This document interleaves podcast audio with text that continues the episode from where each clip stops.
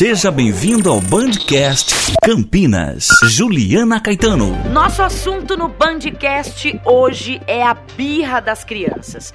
Toda criança apresenta problemas de comportamento em alguma fase da vida, seja ela de desenvolvimento típico ou atípico. Lidar com esses comportamentos, como as birras, as crises, não é uma tarefa muito fácil, né? E é isso que a gente vai tentar aprender e conversar um pouquinho. Eu tenho aqui comigo para bater um papo a Michele Miguel de Freitas, ela que é pedagoga e psicopedagoga, vai dar umas dicas aí pra gente como lidar com as birras e os comportamentos aí das crianças que nem sempre os pais sabem como lidar. Seja bem-vinda, Michele. Muito obrigada. Michele, conta pra gente quem atire a primeira pedra, quem nunca enfrentou o pai, a mãe, o avô, a avó, que nunca enfrentou uma criança fazendo birra, né? Por que, que isso acontece? Elas querem chamar atenção? É reflexo do, da educação que elas têm em casa? O porquê da birra, Michele?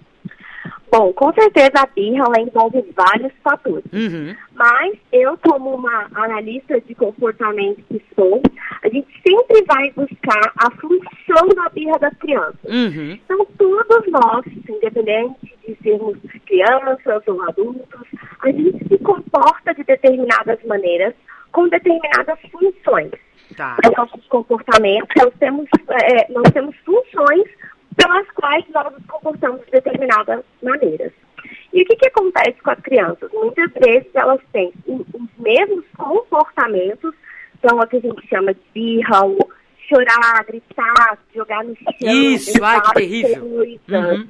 Justamente, é importante a gente também é, conceituar o que seria a birra, né? Porque a birra pode ser determinada, é, várias formas de comportamento. E o que, que acontece? Esse mesmo comportamento de, por exemplo, chorar, jogar no chão, ele serve para diversas funções. A gente tem a criança que chora porque de fato ela está fazendo uma birra para obter alguma coisa que ela quer, ou obter atenção, ou ela pode estar chorando porque ela está com alguma dor. Então a gente tem o mesmo comportamento que seria o chorar, Uhum. mas com diversas funções. Tá. Agora, Michele, é, essa birra pode acontecer a partir de que idade e a partir de que idade também passa a não ser normal, os pais passam a ter que observar mais de perto esse comportamento? Geralmente a gente sempre fala dos terrible two, né? Os terríveis dois anos. Geralmente, do- quando as crianças fazem dois anos, é quando elas começam a ter uma autonomia maior, elas já estão andando, elas já estão falando. Uhum. E aí é que a gente chama aí da adolescência das crianças. Elas começam a perceber que elas são serizinhos independentes das suas mães e que elas têm vontade própria. E aí é onde muitas vezes os pais reclamam mais dos períodos da birra, geralmente é aos dois anos de idade. Nessa fase também que eles entram na escola, é uma descoberta, são muitas coisas novas acontecendo, é quando eles começam a testar mais os nossos limites, que a gente começa, ah, será o que eu posso e o que eu não posso, até onde eu posso ir. Então, geralmente essa é a fase mais é, tensa, né? Eles saem de bebês e começam a ter de fato aí crianças, né? Tendo as suas vontades próprias, os seus gostos, os seus desejos, estão aí descobrindo o mundo.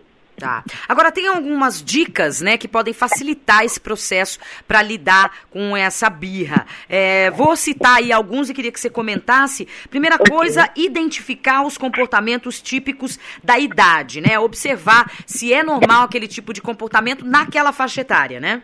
Exatamente. Nós, pais, é, precisamos entender aí um pouco de desenvolvimento infantil, de comportamento infantil, prestar atenção ao nosso redor. Claro que cada ser é único, cada pessoa é de um jeito, mas a gente tem uma média do que é esperado de comportamento, do que, que é padrão. Então a gente tem que entender o que é esperado para crianças de 2, de 3 anos. Uhum. Por exemplo, a gente sempre, quando a gente vai mandar as crianças para a escola, é, os, os professores da escola sempre falam, olha, existe a fase que é a do morder. Uhum. Então as crianças mordem. E muitas vezes um ou um ou outro coleguinha volta para casa mordido. Então a gente já entende que essa é uma fase normal aí de morder é, Tá. a- a- os, os colegas. Então a gente precisa entender realmente cada fase que os nossos filhos, que as nossas crianças estão passando. Uhum. Uh, não ignorar esse comportamento problemático, né? Qual que deve ser, por exemplo, a atitude ou o procedimento da criança que faz aquela birra tipo de se jogar no chão? Ignorar não é uma boa. O que é que se deve fazer? A gente não deve fazer nada sem antes saber qual a função desse comportamento. Okay. Como que eu sei qual é a função desse comportamento? A gente precisa começar a olhar aí quais são as variáveis do ambiente que estão influenciando esse comportamento. Ah, é, uma, é um se jogar no chão que foi dentro de uma loja e porque essa criança claramente queria alguma coisa. Ou não, ah, foi um se jogar no chão que de repente teve um tom de chamar a atenção. Uhum. A gente só chega a essa conclusão quando a gente começa a identificar as variáveis realmente do ambiente, em termos de tudo que acontece antes desse comportamento problemático e tudo que acontece depois desse comportamento problemático, uhum. para daí a gente começar a enxergar o que, que tem de comum nessas, nessas situações, nessas circunstâncias, para a gente poder chegar na conclusão da função. Uma vez que eu sei qual é a função, não, de fato é para chamar atenção. Uhum. Nesse caso, é melhor não dar atenção e tá. somente dar atenção quando essa criança estiver se comportando de maneira adequada. Não, aí pode, ser que se chega a conclusão de que não, era para obter alguma coisa, era para obter um brinquedo, alguma coisa.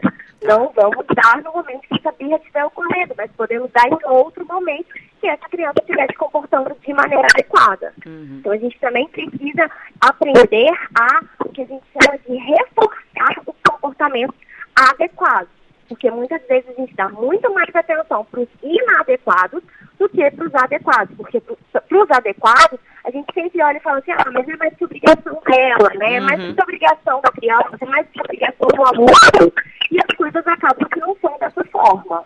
Uhum. E para a gente encerrar, Michele, uh, a gente tem que ficar atento também à necessidade de pedir uma ajuda especializada, né? Com certeza. Toda vez que a gente vê que isso está fugindo da curva do aceitável, do normal, ou mesmo que isso está causando um grande transtorno na rotina da família, na rotina dos pais, prejudicando até muitas vezes a relação desse casal, a relação com os outros irmãos, com certeza é hora de pedir ajuda especializada aí, seja de um psicólogo, seja de um analista do comportamento, que trabalhe, que atue nessa área, para poder orientar essa família em relação ao que fazer. No nosso Bandcast hoje o assunto foi como lidar com a birra das crianças. Eu conversei com a Michele Miguel de Freitas, que é pedagoga e psicopedagoga, especializada em comportamento humano. Michele, obrigada pelo bate-papo, obrigada pelas dicas, até a próxima. Muito obrigada, até a próxima. Tchau, tchau. Tchau, tchau. Bandcast Campinas.